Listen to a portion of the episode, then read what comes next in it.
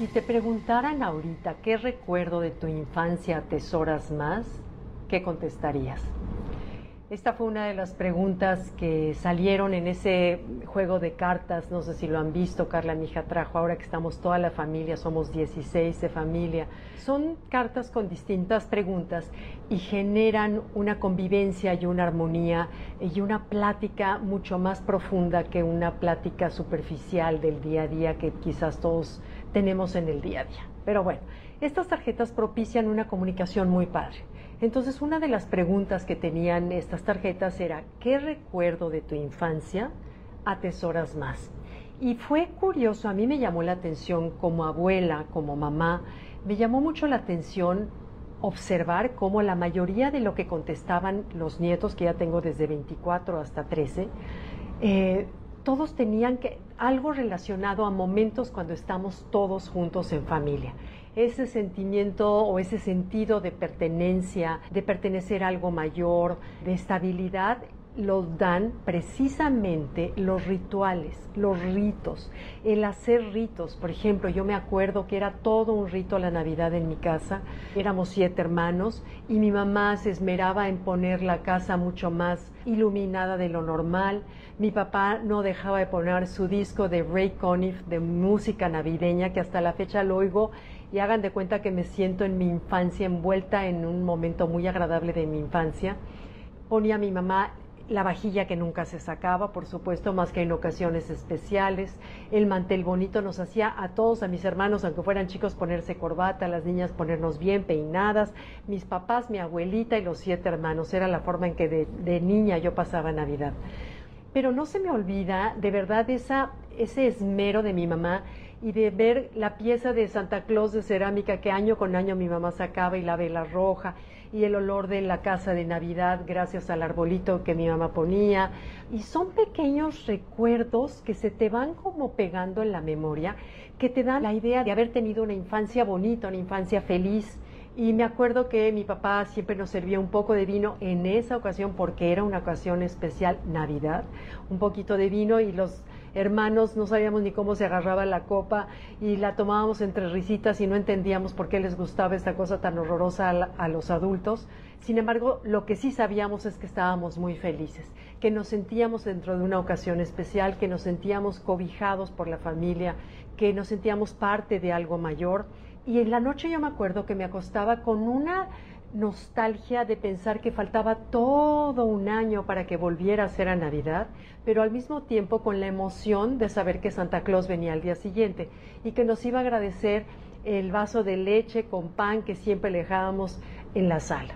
Entonces, bueno, esos rituales que de verdad se quedan como tatuados en el cerebro, nos dan un tapete, son como anclas psicológicas que nos dan una sensación de pertenencia a una familia y creo que no hay nada más que podemos agradecer en la vida que habernos sentido queridos y el querer, el saber amar y sabernos amados. Entonces, quienes somos ya responsables de adultos dentro de una familia, tenemos, creo yo, la obligación, la responsabilidad de crear esa misma sensación dentro de nuestra casa nada de que cada quien con su celular, nada de que vengan como quieran a la cena de Navidad, no, o sea, la palabra rito viene de la misma palabra que ritmo, son esa serie de actos que nos dan un orden a la vida. Entonces, los ritos, los rituales, son lo que la gente, nuestros hijos, se quedarán grabados para darles la sensación de los valores, la transmisión de los valores que tenemos en la familia, de el recuerdo de la unión en la familia. Pero claro, los ritos cuestan trabajo, cuestan poner la mesa, esmerarte en la comida, esmerarte en la decoración, esmerarte en la música, pero eso hace que la memoria se quede anclada o ese recuerdo se quede anclada en la memoria de nuestros hijos. Entonces, Pienso que hoy estamos dejando atrás los ritos, los rituales. ¿Y qué es lo que les estamos dejando a nuestros hijos en la memoria? Prisas, estrés, celulares, pantallas, pláticas superficiales. Creo que cualquier regalo material que nos esmeremos en dar, tarde o temprano desaparece y se va.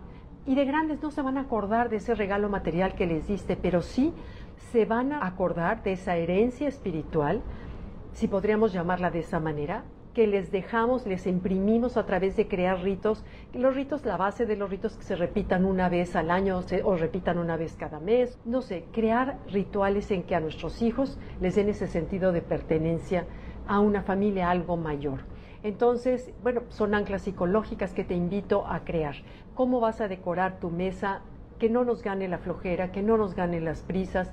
Y otra cosa que dijo, me acuerdo uno de mis hijos al responder a las tarjetas que Carla, mi hija, Pablo, mi hijo, dijo, yo me acuerdo que mi abuelo, Navidad con Navidad, nos hacía hablar a todos, cosa que a mí me chocaba, porque Pablo, mi hijo, no le gustaba en ese entonces hablar en público, porque era un carácter más introvertido.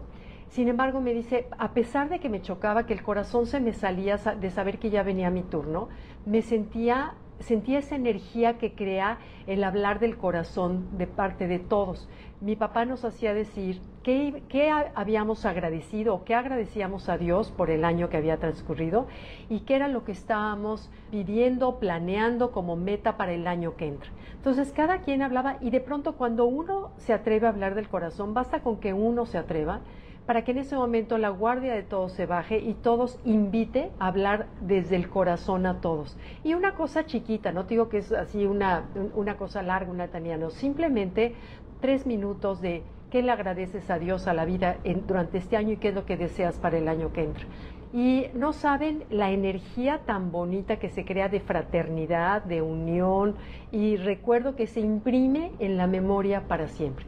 Entonces creo que esa responsabilidad, y es a lo que te quiero invitar en este live de hoy, esa responsabilidad tenemos quienes somos abuelos, quienes somos papás, quienes somos tíos y a lo mejor no tenemos hijos, pero tenemos sobrinos, de nosotros propiciar y crear ritos alrededor de esta fecha que viene, que en la mayoría de las familias lo festejamos, y esmerarnos y echarle ganitas, como diría una amiga, echarle ganitas a la decoración, a la comida, al arreglo personal, pedirles que vengan vestidos de manera especial, porque es una ocasión especial, es un renacer, es recordar, dependiendo de la religión de cada quien, es recordar el nacimiento de Dios, o es un simplemente renovar, renacer, a volver a, a tener el propósito de ser mejores personas.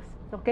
Bueno, pues esta es la invitación que les hago el día de hoy. Muchas gracias, disfruten sus vacaciones en familia, procuren dejar el celular y platicar más, leer más, crear juegos de convivencia, porque eso es lo que se les queda grabado a nuestros hijos. Gracias, nos vemos.